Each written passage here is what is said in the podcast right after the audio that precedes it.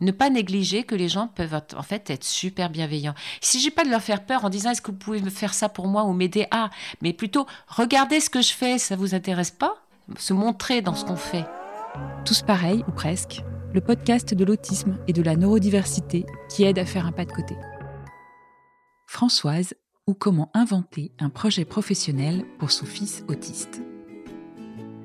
Dans nos parcours de parents d'enfants atypiques, L'un des moments délicats, c'est celui de l'orientation professionnelle. Que faire lorsque l'on arrive au bout d'un cursus scolaire en milieu ordinaire ou spécialisé? Pour répondre à cette question, Françoise a choisi d'inventer des solutions qui n'existaient pas. Depuis le diagnostic de son fils il y a 20 ans, elle a pris l'habitude de prendre des chemins de traverse et de profiter de toutes les opportunités pour favoriser l'autonomie de son fils Louis, autiste, jusqu'à l'amener à créer son propre emploi de maroquinie. Voici un peu de son histoire. Bonjour Françoise. Bonjour Stéphanie. Euh, merci de m'accueillir chez toi. Est-ce que je peux te, demander de te présenter en quelques mots? Je suis la mère d'un jeune homme autiste. Euh, euh, au départ, je suis traductrice, traductrice libérale. je travaillais à la maison, ce qui me permettait d'élever mes, mes enfants. J'en ai quatre. Donc traductrice au départ, et puis finalement de fil en aiguille, euh, j'ai été AVS, euh, AVS bénévole euh, de mon fils dans une petite école privée, monitrice de natation, maîtresse. maîtresse de lecture, enfin tout, tout, tout ce qu'il faut faire pour remblayer, accompagner, stimuler, etc un enfant autiste. C'était quel petit garçon euh, quand il avait justement 5, 6, 7 ans euh? même avant 7 ans, j'ai envie de parler d'avant 7 ans, c'était le moment euh, du diagnostic. c'était un petit garçon qui, dès que la porte était ouverte, était ouverte, s'échappait dans le jardin pour aller systématiquement vers les buissons de fruits rouges en contrebas du jardin. Sinon, c'était un, un, petit garçon qui ne parlait pas, avec beaucoup, beaucoup de hurlements. Euh, pour rentrer dans le bain, des hurlements pour en sortir, des hurlements pour rentrer dans la voiture, des hurlements pour en sortir. C'était un petit garçon qui balançait la vaisselle par les fenêtres. On vivait avec les fenêtres, euh, on vivait dans une, on vivait à ce moment-là en haut de la tour Vercors de l'immeuble, euh, enfin un des grands immeubles de, de, de, 28 étages de Grenoble. On habitait tout en haut et avec les fenêtres fermées à clé, les placards fermés à clé, les pièces fermées à clé parce que sinon euh, ma vie était une longue tachycardie et voilà donc les frères et sœurs vivaient avec euh, une clé autour du cou et euh, c'est là qu'on en était. Six ans, huit ans, vraiment travail de fond, simulation de fond, etc., etc. et son esprit s'est structuré. Mmh. Voilà. Et c'est là qu'on a pu, à huit ans, il a pu reprendre un peu d'école à temps très partiel. Donc à l'époque, il n'y avait pas d'AVS parce que, parce que bon, il a 25 ans aujourd'hui, à l'époque, il n'y avait pas d'AVS. donc l'école qui nous a euh, accueillis, c'était une petite école privée, vraiment euh, très sympathique. Euh, et, donc j'étais dans la classe avec avec Louis et il a été dans cette école pendant tout le primaire. Après, donc on était toujours très motivés, toujours à faire au fusil. Et donc puisqu'il a été en primaire, il n'y avait pas de raison qu'il n'aille pas au collège j'ai toqué à la porte d'un collège privé où, ma fille aînée avait été euh, scolarisée. Il avait, euh, donc avec, AVS, il avait 12 heures par semaine, donc c'était les 2-3 heures de sport, la musique, le dessin, euh, à l'époque l'anglais, le français et histoire. Et on a introduit une convention de stage. Ça, ça s'était jamais fait en tout cas à Grenoble. Donc deux fois par semaine, il allait ranger les, les, bouquins dans une bibliothèque municipale de Grenoble. Et il est allé en cinquième aussi dans les mêmes conditions. Et c'est vrai qu'en cinquième, euh, il était quand même temps de penser à autre chose. Louis, tu penses que ça lui apportait à l'époque euh, Tu sentais qu'il trouvait euh, son compte dans cette organisation Écoute, il n'aurait pas trouvé son compte au-delà de ce nombre d'heures. Ça n'aurait pas eu de sens. Par contre, il trouvait son compte d'être dans une classe avec des élèves avec qui il avait été pendant toute l'école primaire, parce que c'est une toute petite école. Je ne sais pas si spécifiquement d'être en classe et d'être exposé à l'histoire géo avait beaucoup de sens pour lui, mais, euh, mais il a fait du sport quand même avec d'autres enfants. Il a eu des rythmes de journée normaux. Il n'est pas resté à la maison pendant que les autres partaient ailleurs, dans un ailleurs qu'il ne connaissait pas. Donc je pense que ça a ce sens. Mais ça aurait pas eu de sens. Je pense que. Enfin, pour moi, ce qui a signé le moment où c'était vraiment plus le moment, c'est quand, quand vous avez un enfant de 15 ans, 15 ans et demi, qui est dans la cour de récréation avec des collégiens qui commencent à se bisouiller, etc. Et que, euh, euh, voilà, c'est un autre monde, qu'il a une tête de plus que les autres, que les autres sont plus jeunes et qui se dragouillent. Euh, et que de toute façon les profs en ont marre, et puis que de toute façon on sait que ça ne mènera nulle part que ça serait juste requis pour me sauter, c'était le moment d'arrêter. D'ailleurs, on n'a pas attendu que qu'on nous dise voilà, il faudrait songer à partir. Enfin, j'ai dit maintenant ça n'a plus de sens, il faut faire autre chose. J'avais à l'époque l'idée de faire euh, une entreprise de matériel éducatif euh, handicap en me disant ben voilà des, des, élèves qui sont déscolarisés pourraient à minima euh, plastifier ou apprendre à faire des choses sur l'ordinateur, euh, poser des scratchs ou voir plus, et puis des personnes plutôt beaucoup plus éduquées, etc., pour être associées à, de la création de supports éducatifs, voire prendre en charge. Donc je me disais comme ça, il y a peut-être des points d'entrée pour différents niveaux. On va pas s'étendre sur ce sujet puisque ça a été pour ça a été après une voie de garage en tout cas pour Louis. Et comment tu envisageais la suite du parcours de Louis à ce moment-là? Ben, le fait est que quand on est parent de jeunes, d'un jeune enfant autiste ou non autiste, euh, on vit au quotidien. Il faut que les devoirs, soient faits pour demain, ou il faut remblayer, ou il faut gérer les, pour un enfant autiste les, les, difficultés, etc. On sait, on a une petite voix intérieure qui nous dit un jour il sera grand. Voilà, mais, l'urgence en fait au quotidien est telle que de toute façon on n'a pas le temps de l'écouter la voix intérieure. Donc c'est vrai que euh, les, questions se sont vraiment posées à, à, 15 ans. Et qu'est-ce qu'il faisait à l'époque? C'était plein de puzzles. Donc je me disais là, bon, il y a quelque chose qui est de l'ordre du sens de l'observation. Après les puzzles, on a pu introduire des Lego. Alors là, c'est devenu du Lego, mais euh, vraiment tous les temps libres, c'était du Lego. Et là, une capacité à suivre des plans. On a pu réintroduire le dessin sous forme vraiment en pompant un maximum, beaucoup de feutres, de choses comme ça, par du coloriage. Des coloriages euh, dont je me suis aperçue que plus ils étaient minutieux, plus ils étaient beaux. Là, je me suis dit, bon, sens des couleurs, minutie, précision, euh, etc. C'était l'artisanat. Je voyais pas d'autre chose. Il adorait tout ce qui était fourniture. Euh, le genre de magasin qu'il adorait, c'était les, magasins de papeterie, choses comme ça. Donc, papeterie, euh, papeterie, papier, euh, reliure. Donc, on a commencé à prendre des cours chez un relieur. Quand je dis prendre des cours, le relieur me donnait des consignes. C'est-à-dire qu'on allait dans son atelier, on était tous les deux, hein, et lui travaillait, son assistante aussi mais il me donnait des consignes et moi je travaillais avec Louis. Au bout de, quelques mois, euh, on, a senti quand même que c'était un petit peu, voilà, il y avait un cycle qui s'est terminé. Alors en parallèle, Louis aussi faisait des stages. Il avait commencé, alors on avait commencé quand il avait, euh, euh, quand il avait 14 ans dans un petit café-restaurant épicerie bio. Donc toutes les semaines, on y allait euh, remplir les remplir les rayons de la petite épicerie bio. On allait aussi avec d'autres jeunes dans des cafés-restaurants, euh, en supermarché bio, remplir les rayons. Euh, mettre les tables dans un restaurant gastronomique de Grenoble, euh, remplir les bouteilles de les caves à vin, les frigos, etc. Donc en fait, il avait, même si le collège s'estompait, s'estompait de plus en plus et il n'y avait plus de collège, il avait quand même donc le sport, les stages, euh, divers dans différents endroits, le bénévolat dans cette épicerie bio, etc. Donc en fait, il avait des choses, plus la BA dans ce sens. Donc en fait, tous les jours, il avait des choses en extérieur avec des endroits, des emplois du temps, etc. Euh, tout au long de l'année. Le, la reliure s'est estompée parce que je, voyais bien que le relieur, il avait un peu marre de nous en avoir, de nous avoir dans sa boutique, parce qu'il aimait bien travailler en écoutant France Culture, et c'est vrai que Louis, par-ci par-là, faisait du bruit. Donc ça nuisait à la sérénité du relieur, et ce que je comprends très bien.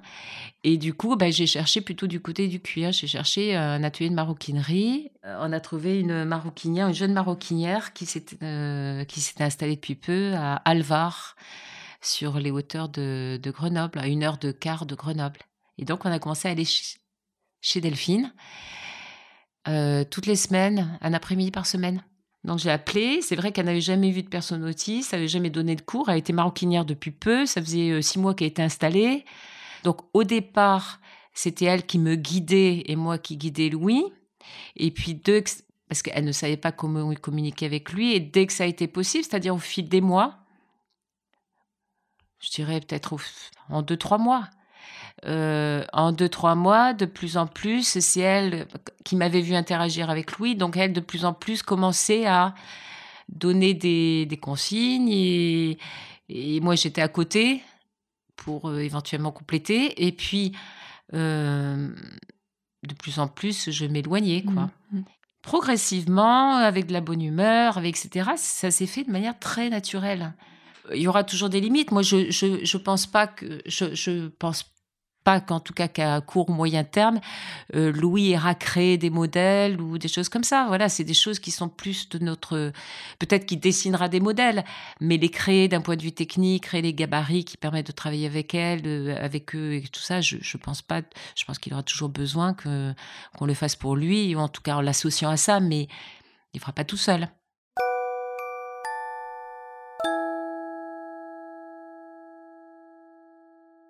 Le 2 avril, il sera artisan. Il aura le titre d'artisan après trois, ans de pratique. Mais il, donc il, aura le titre d'artisan, il sera micro-entrepreneur, donc réputé autonome. Sauf que, non, mais dans son cas, c'est un autre, c'est une autre voie. Il n'est ni salarié, ni euh, en micro-entrepreneur autonome, c'est un micro-entrepreneur accompagné. C'est un statut qui n'existe pas officiel, mais c'est un, statut finalement qu'on a pu, euh, a pu euh, officieusement mettre en place. Concrètement, comment vous avez fait sur le, plan administratif pour aboutir à ce statut de micro-entrepreneur?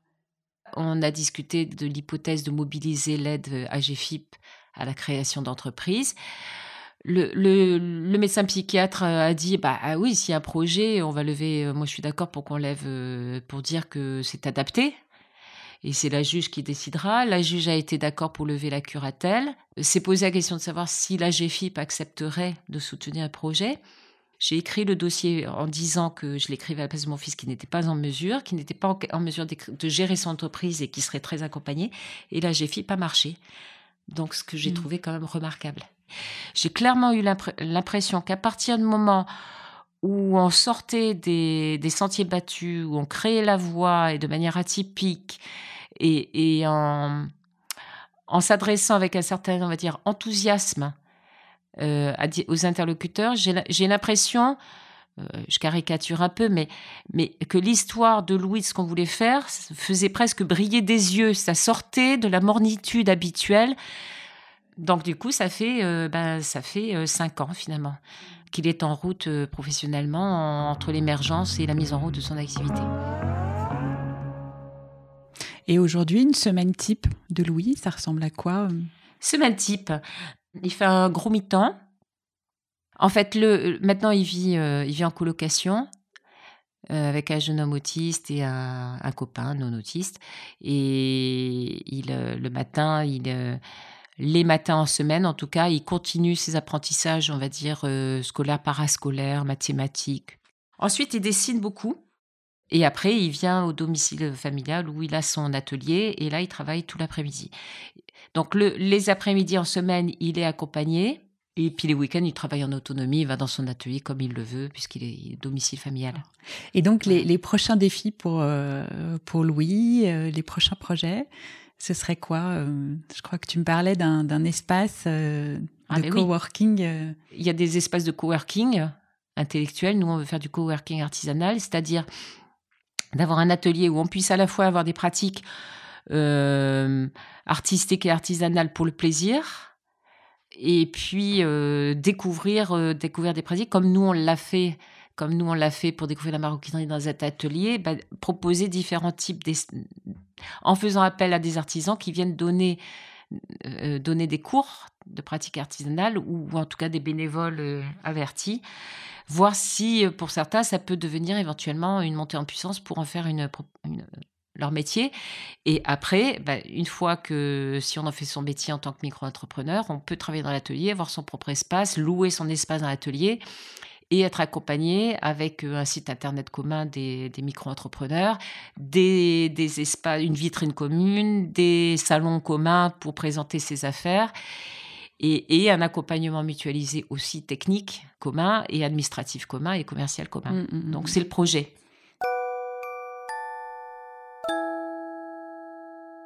on est en train de travailler sur un projet d'habitat partagé. Donc l'idée aussi, c'est que des éventuels coworkers, euh, co-artisans puissent éventuellement aussi habiter ensemble, que ça soit tout, tout en un accompagnement euh, euh, sur toute la ligne, à la fois dans les loisirs, le travail et, le logement.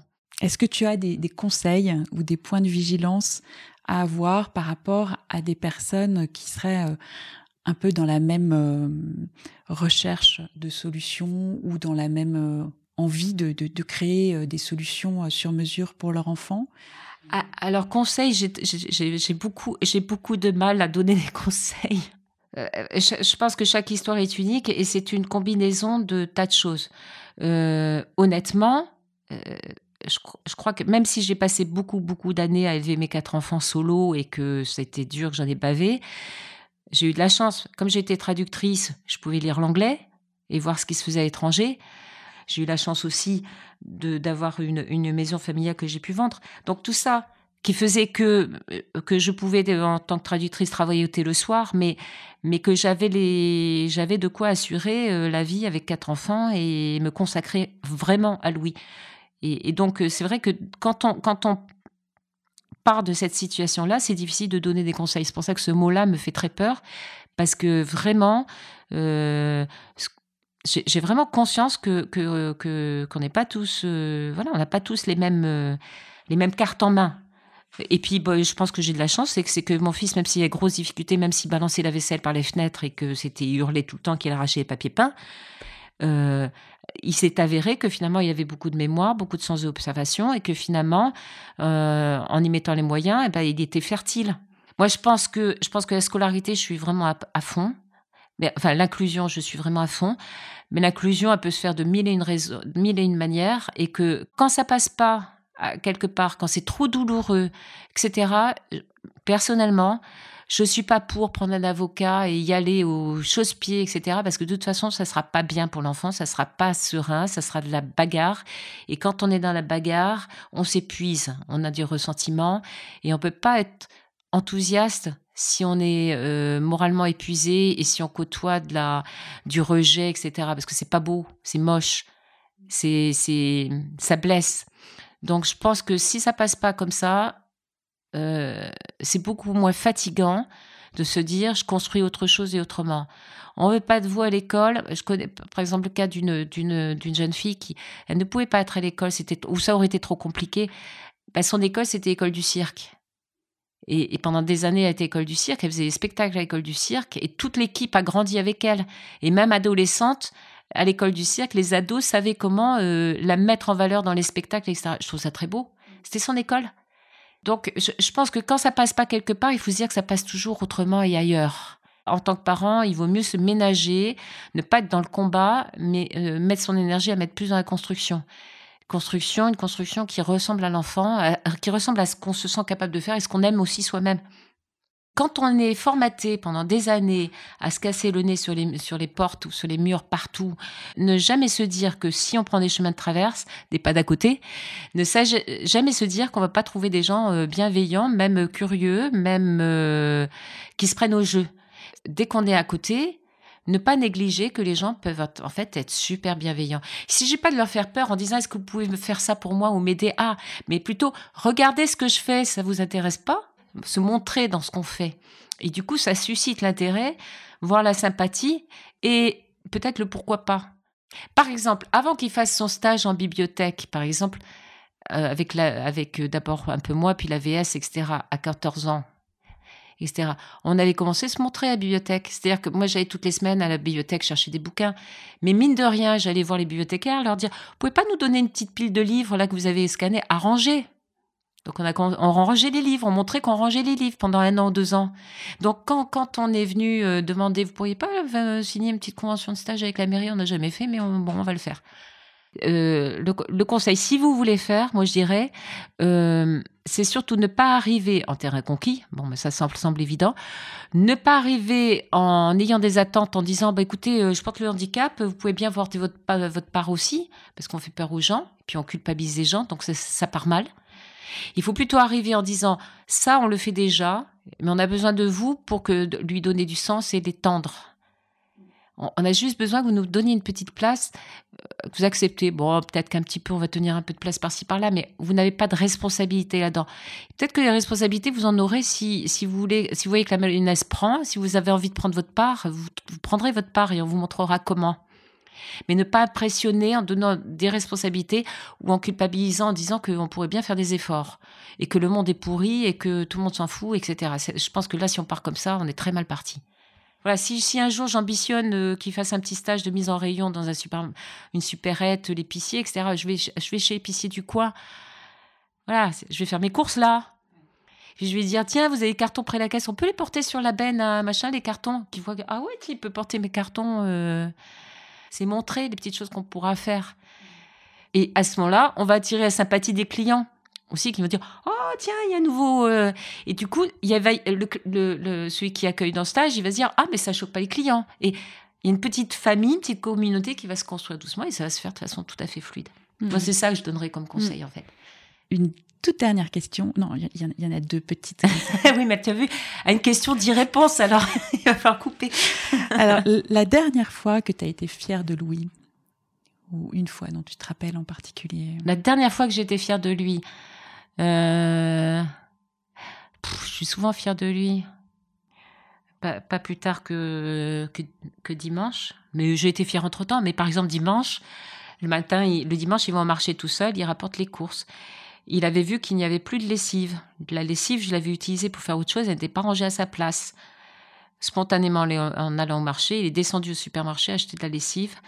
Du coup, il a fait une dette chez le primeur du marché parce qu'il n'avait plus assez d'argent, mais c'est pas grave. Et, mais il a fait toutes les courses. Bon, c'est un exemple. Ouais, de pertinence et d'initiative dans sa vie, de sa, prise d'autonomie d'adulte. D'autres, d'autres euh, neurotypiques n'auraient pas forcément. Euh, oui, exactement. N'auraient pas pensé. D'autres ados, euh, d'autres ados n'y auraient pas forcément pensé. Et alors la dernière question, là, c'est promis. la, la chose dont toi tu es fière Peut-être, alors, euh, ça peut être une petite chose, hein, euh, mais la dernière fois que tu as été fière de toi ou, quand tu penses à un La dernière ou la première?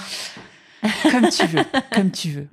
Ma première fierté, c'est quand Louis avait son diagnostic, qu'elle avait, donc 4 euh, ans et qui a été suivie au CMPP, et que je me suis rendu compte en lisant des choses extérieures que, que ce qui se passait au CMPP, c'était pas ça qu'il lui fallait. Hein, les deux, demi-heures par semaine que c'était pas ça qu'il fallait, etc. Et je me suis dit, il va falloir tricoter quelque chose tout seul.